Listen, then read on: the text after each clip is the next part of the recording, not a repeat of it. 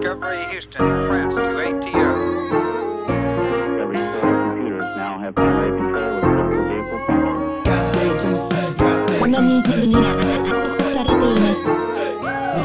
vehicle.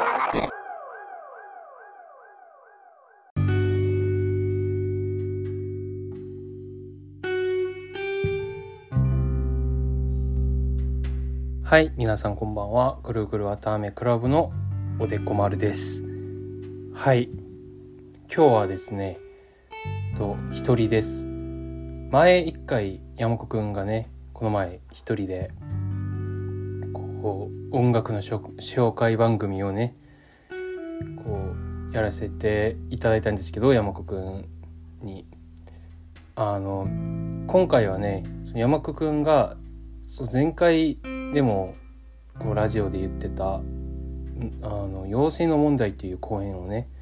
東京でやることになってでその現場に今山子くんが行っているので今週はちょっと収録に参加できないっていうことで今回は僕山子くんの代わりに僕が一人ではい収録してお届けすることになりました。とね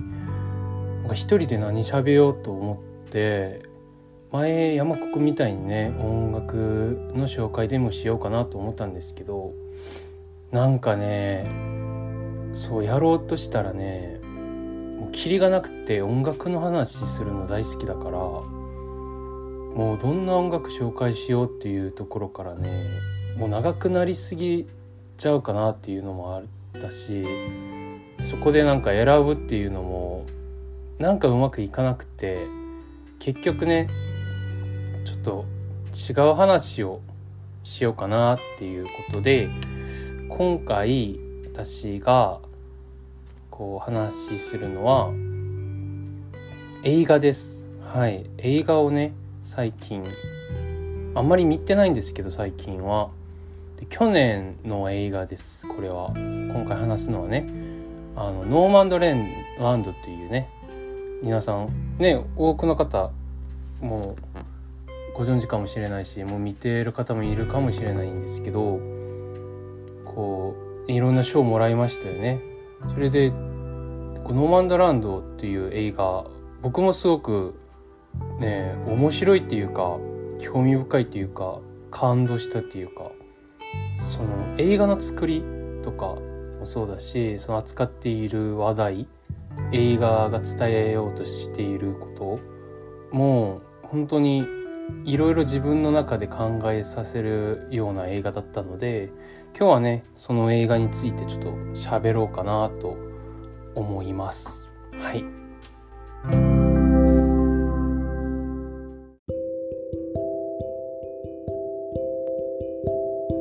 で早速、まあ、映画を見てない方もいるかもしれないから、まあ、短くね映画のについて説明するとと原作が小説ルフォーの小説なんですけどある記者さんがそのノーマドたちノーマドっていうのはねこうアメリカにいるそういう家を持たずにバンとかキャンピングカーで暮らしながらこうアメリカ大陸を旅しながら生活している人たちのことを言ってるんですけどその人たちの物語なんですね。で原作は実は私もまだ読んでないのででもまあ調べたところ、まあ、小説ではないと結構ノンフィクションでその人たちを取材した話であるっていうことをはい言っていたんですけど映画はねあのその中で架空の人物そのノンフィクションには原作にはいない人物を一人入れてその人を主人公としてちょっとねこう遠くで見つめるっていうのもあれなんですけどもうちょい客観的な視線をその人をキャラクターを置いてそこから観客がその人の目線でこうノーマドの生活を見れるようにこう仕組まれていてで実際そのノーマードのの人たちとの物語がこの映画の中心なんですけどなんでこんななんか大雑把な話をなんであらすじをこうバーって言わないのかっていうと実はあらすじっていうのがあんまりなくてこの映画は。うん、どっちかっていうと輪っていうかねこう循環する物語のようなまあこれって言ったらなんかこう展開があるわけではないんですよ実は映画自体も。で、まあ、その主人公のあのファンっていう主人公が出てくるんですけどそのファンがこう夫と職場をなくしてでバンを買って旅に出るっていうところから物語映画が始まって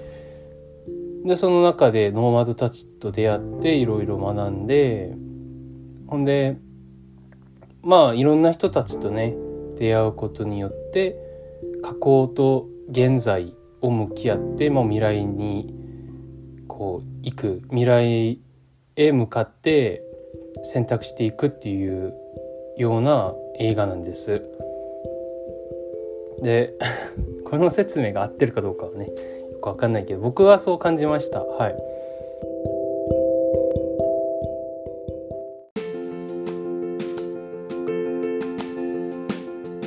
で本当に僕がこの映画ですごく好きだったところ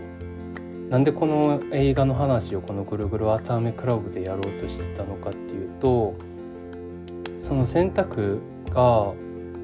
すごくあの自分このおでこ丸が価値のあると思っている何かと結構ね少なからずこうかぶるっていうかねそういうところがあったんですよ。うん、だからノーマドっていう人たちがね以前なんかある動画で見たんですけど、まあ、そのこのノーマドランドに出てくる人たちは2008年のねその経済的な不幸によってそう現れた人たちなんですけどその以前にもね同じ感じでいくつかの歴史の中でこうアメリカではそういう人たちが現れたらしくてでもその人たちと違うのはこのノーマドの人たちは、まあ、目的がねある場所に移動してそこで定着してその村に馴染んでいくっていうのではなく自らねこうあちこち回る生活を自ら選んだっていうところがねすごく印象的であのそこで結構大事に扱われるのがアマゾンね皆さんご存知のねアマゾンでの仕事なんですけどアマゾンはあの Thanksgiving Day アメリカのね Thanksgiving Day からクリスマスシーズンあたりでそういうノーマドたちをねこう雇って仕事をさせるらしいですよ。短期でね短期アルバイトみたいな感じでね。でノーマドたちはそこに行ってそのこうアマゾンのね配送なんかこうタッグ貼ったりこう梱包したりする仕事をしてそのシーズンだけそこで働きながらでこうアマゾンのそういうファクトリーっていうかねそういう物流関するそういう大きなね施設の周りにキャンプ場があってそのキャンプ場でノーマドの人たちが車を止めてそこで生活しながら仕事をししてそのシーズンを乗り越えるみたいな。それがねノーマドたちがこうやって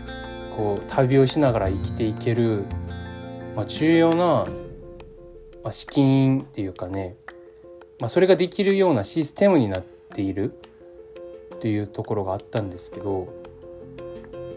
これねちょっと興味深いですよね。やはりもう韓国とか日本ではあんな風に生きるのってもう相当難しいあんな生き方は多分まあそんな広くもないしね。旅をするっていうぐらいの広さもないしでもアメリカ大陸ってでかいからそういうのもあると思うんですけどやっぱりねこうアマゾンのそういうのも含めてこのノーマドの人たちをね最初僕もこの映画を見る前にはちょっとそういうかわいそうな人たちが出てくると思ったんですよ勝手に。なんかもう家を持たずにキャンピングカーで生活するのって、まあ、偏見なんですけどなんかちょっとしんどくないって思ったんですけど全く彼らはしんどいって思ってないなんかそれ自体が一つのライフスタイルになっていてそれに向き合って自分を肯定していく過程すら見える。うん。まあ簡単に言うとね明るいんですよね彼ら。でなんでそんな明るくできるんやろうって思ったんですけどやっぱ自分が選択した道やからじゃないかなという。こう人間の遺伝子にはね冒険をする遺伝子があるとかあるコマーシャルで言ってたのを思い出して人間人類の中で何パーセントの人間にはその遺伝子にこう刻み込まれているとその冒険をする。だからまあかいこうフロンティアの人たちが次々と出てくるんだと。ま道への何かを追求する人たちが出てくるんだということだったんですけど少なからず少なからずいや多分もしかしてその人たちノーマドの人たちは現代においてそういう遺伝子を持っている人たちで選択せざるを得なかったんですね。もちろんあのお金を持っている人たちが選択できる道っていっぱいあるんですよ。もしくはまあ学歴があるとか、うん、もういろんなチャンスがある。結局学学歴をこう獲得する理由っていうのも選択肢を増やすためじゃないですか。これもできるしあれもできるから、まあ、修士を取ればこれもできるし博士まで取ればこれまでできるしみたいな。でも結局ねこれ面白いんですけど人間って2つ3つ選択できないんですよね。結局選ぶのは1つじゃないですか。だとしたら2つのうち1つかもう10個のうち1つかどっちにしろ1つしか選べないんですよ。結局のところ。もちろんその10個があるっていうことだけがあだけでもすごいことなんですけどなんかそのノーマードたちを見てあこの人たち結構ねその映画に出てくるノーマードの人たちって役者さんじゃなくて本当のノーマードらしくてこれびっくりなんですけどそう本当のノーマードの人たちと一緒に役者さんがこう演じるわけなんですけど、まあ、彼らの言葉を聞いてるとねみんなねこう最初からそうだったわけじゃないんですよ。生まれてから旅をしたわけじゃなくてみんな一回はね都会やもうちゃんとした職場をこう持った人たちもいたしでも何らかの理由でそれを失ってもしくはま大切な人家族でもそうですし誰かを失って傷つついて旅に出る。旅に出るかあのそういう都会で暮らしていくかっていう2つの選択を強いられる人たちもいたりして結局あの人たちはねいろんな環境から同じ選択をした人たちがこうノーマドっていう名のもとで集まるわけなんですけどこれはすごいいいなっていうことを僕は思っててそうなんですよ。だからうん、うまく説明するのが難しいんですけどその仕方なく生きるんじゃなくてどういう生き方でも自分がそうでありたいっていうことから選択した道っていうのはそれの動機そのモチベその理由が何であろうとあすごくなんか人の心を揺るがすものなんだなっていう。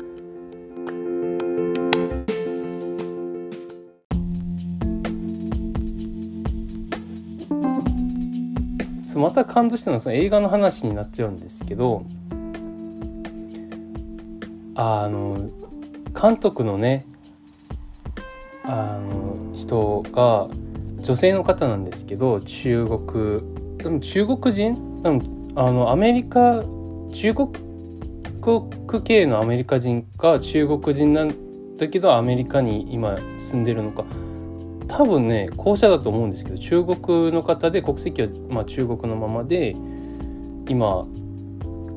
そうあのアメリカで大学で行ってそこで監督してあの活動している方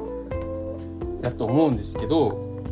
そうあの結構ねそういうノーマドランドみたいな映画も作るしあとはねあのマーベルのね最近の映画「イータナルズ」ってあったじゃないですか。そのイタナルズの監督もねこのザオさんねクロイ・ザオっていう方がそうこのノーマドランドと並行してそのイタナルズを撮ったらしいんですけどまあとにかくその方のねその方がすごいっていう話を今したいっていうことなんですけどねえあのいっぺんそのやっぱ映画って作る作り物じゃないフィクションじゃないですかどうしても。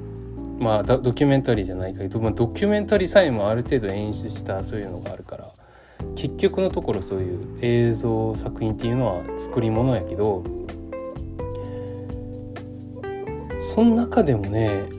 そういう感動を伝えるなんかこうフィルターなしで伝えてくるような感覚があってあこれはこの人が持つなんか、まあ、演出力っていうかね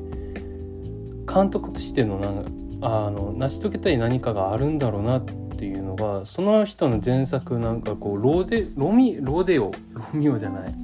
こうロデオをやっている方の物語とかも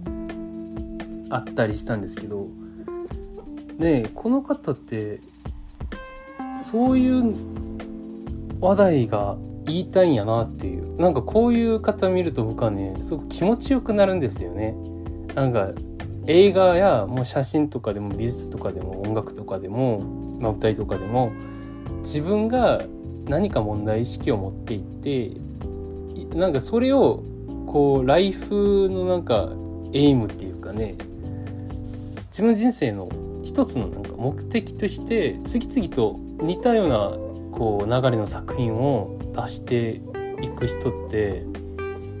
すごく僕はね好きでそういう人たちが。でこのザオさんザオっていうのは合ってるかな？そうザオさんも全くそういう人だと僕は勝手に思ってすごく好感を持って次の作品とかも楽しみにしてるんですけど何かを失った人たちの選択というのはどういったものなんだろうなっていう。あと人が選択する上で正しい道っていうのはあるのかなとかそういうのを感じさせて。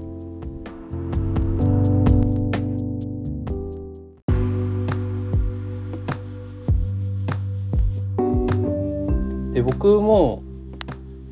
今置かれてる状況とかこう過去を振り返ってみたらいくらでもねあのやり方はあったしで自分がそれを知らなかったわけでもないんですよね。うん、なんか人前ではそう実はまあ公開するふりをしたりまあそうすればよかったですねとか言うけど実はねそんなこと全然思ってないんですよあの本音では。今自分がこうなっていることは全て自分の選択であって自分が望んだことやっていう認識が自分の中にはっきりあってで前山子くんともちょっと喋った時になんか俺だんだんね強くなってるような気がするみたいなおかしいこと言ってたんですけどそれがね多分自分の強さの一つのなんか大きなフェクターじゃないかなと僕は思っちゃいました。この映画を見ながらそういうのを思ってたなっていうのを。最近ねあのディズニープラスにこれが上がっててもう一回見たんですけどつい最近。それ見ながらもうますますそういうのを思いました。結局僕だって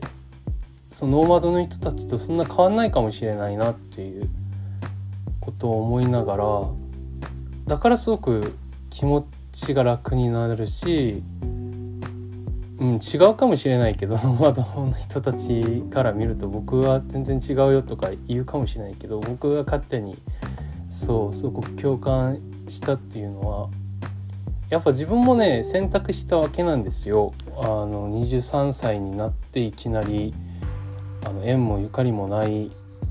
そのまあ縁もゆかりもないわけではないけど一応ねその留学に行ったりするっていう選択はねそこで今思えばね今思えばすごく悩んだしなんかこれで合ってるのかなっていう気持ちもすごくあったんですけどいつの間にかそういうのってなくなっててねえそう行く前にはもうすでにそういう気持ちは何かを決めてからこう向かったなっていうのもあって自分のね留学生活のことなんですけど。ねだから結局ねうちらってあの周りからもそうだし自分からでもそうだし効率的な選択何かみんなが良しとする選択を自分に強いられてしまうっていうことってあると思いませんか？思いませんかっておかしいけど。そうだと思いませんか？だって自分がこれ望んでないのに他の人たちが望んでるから、まあ、親や周りの人たち先生とかが当たり前のようにそれが良いって言ってるからまあ何も考えなかったわけではないけど自分だって。でもやっぱそっちに選択してしまうっていうことってよくあるじゃないですか。あとまあいろんな理由がありますよね。経済的な理由とかうんいろいろあるけど仕方なくそっちに行ってしまうっていうのももちろんあると思うんですよ。で僕はねそれが悪いっていう言いたいわけじゃなくてその中でもねあのまだ選択の道はあるということを僕は言いたいですねこの映画と一緒に。うん、そしてその選択っていうのが一見なんかちょっと良くないんじゃないかなって思うかもしれないけど案外とねその魂が惹かれるっていうのってすごく大事だと思うんですよね私は。うん、そう僕は あのすごくスピリチュアルな人なんであんまり現実性の現実性のあることをあんま喋れないんですよ。なんか魂とかよく口にするんですけど魂が惹かれる道っていうのをおろそかにしてはいけないと僕は思うんですよ。うん、だって同じ会社に入る動機でも誰かはねこういうのが好きだったり誰かはこういうのが好きだったりなんか自然にそういう好みって言いますかねそういうのが分かれるじゃないですか。それってね本当にちゃんと座ってこう過去を振り返ってみるとあるんですよねそういうなんか役割を決める時とかあの一貫した何かがあるんですよ。一定の何かが必ずあるんですよ。あの一回やってみてください皆さんも。まあ小学校中学高校も大学、まあ、社会に出てから何かを選択した時俺の基準って何だったんだろうっていうのを一回振り返ってみたらなんかね一つでもすごく細い糸に見えても何か一つこう共通する何かがあると思うんですよね。それがおそらく自分も知らないうちに魂が惹かれる部分じゃないかなと私は思っていてそれをね大切にしていきたいなと私は思うんですよ。でノーマドランドのねこの映画もね全くねそう僕はそう感じました僕のね映画レビューっていうのは大体ねこう映画の何がどうとかそのあまり分析的な話はねまあそういうのが好きな人と喋る時はそうするんですけど一般にこうやって喋る時ってあんまりそういうの喋らないように知ってるんですよね。うん。だって僕だってその知ってから喋るんじゃなくて大体そういうのって後からこう評論家さんの文章を読んだりして得た知識なんで、まあ、そういうのをいや誰々さんはこう言ってるよとか友達と喋る分にはいいんですけどやっぱこういうラジオとかではなるべく自分が感じたそのまんまを喋りたいなっていう気持ちではい。すごくもうなんか方向性のないレビュー論語レビューレビューって言えるんかな。まあレビューになっちゃってるんですけどノーマドランドをね私はこうまあ賞もらうだろうなともう勝手ながら僕も 去年ね思ったんですけどまあ幸いね俺のこうなんか判断基準っていうのが割とねそこまで外れてはなかったらしくて、ね、いい賞いっぱいもらったんですけどこの作品。まだね見てない方もしいたらね是非見てほしいしうん。やっぱその選択っていうキーワードって僕はなんか選択って言ったら一番先に思い浮かぶのはトレンスポッティングなんですけどまあそこは明らかに最初から選択とかそういう絡みが出てくるから。そう なんかトレンスポッティングって言ったらね僕毎回そのトレンスポッティングの長い長いレビューを自分で書いたことがあってひたすらその日差しの話をしててなぜかそこで。なんかこうこの映画の日差しがなんとかなんとかってずっと言ってて。後から読んでみると 全く映画の内容入ってなくて。ただひたすらあの日差しの良さそこ日差しから感じた自分のなんかノステルジアみたいなこと言ってて今もまさにそんな感じになってるんですけど。はい。でもノーマドランドに関してはそうですね。あんまりね情報を伝えたいわけでもないし僕もそんな知らないんで。うん。でも感じてほしい。これを見て。まだ見てない方は是非これを見て感じてほしいっていう。あとすごい映画としてねあの完成度の高いあの構図をしているのでねこういうのできる人ってね少ないんじゃないかなっていう。ねそういう気持ちもあったしね。その黒井蔵王っていう人にちょっとすごく好感持っててイーターナルズもねあの真っ先にね見に行ってたんですけどまあイーターナルズはねちょっと微妙なところはあったんですけど自分的には。まあでもこの「ノーマドランド」は本当にここ最近ね僕が見た映画の中でまあねトップ3に入るんじゃないかなっていうぐらいの良い映画だったので今回「くるぐるわたあめクラブ」でちょっと一人になったわけなんでうん喋らせていただきました。うん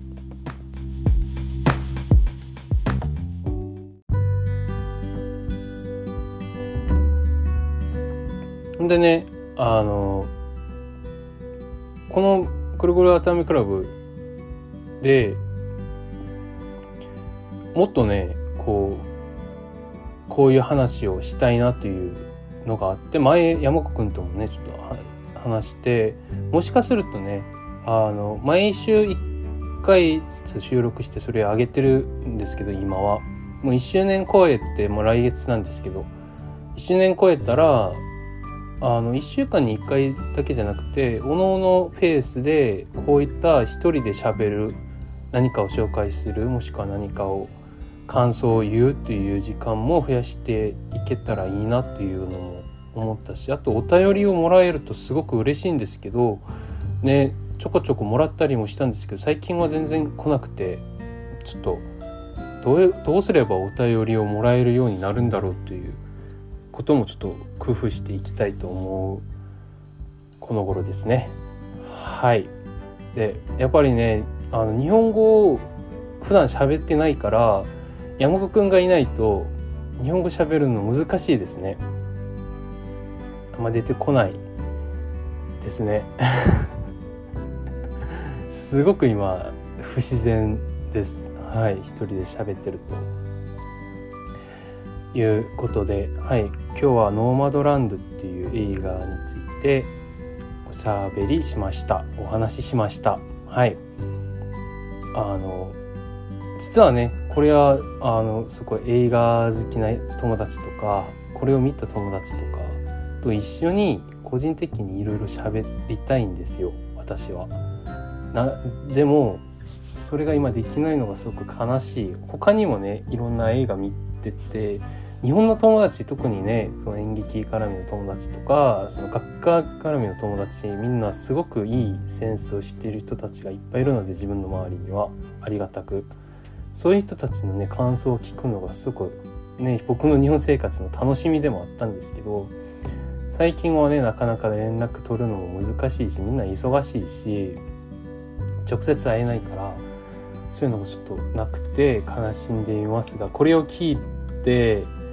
あのおでこまるとまた話したいという人は是非ねまた、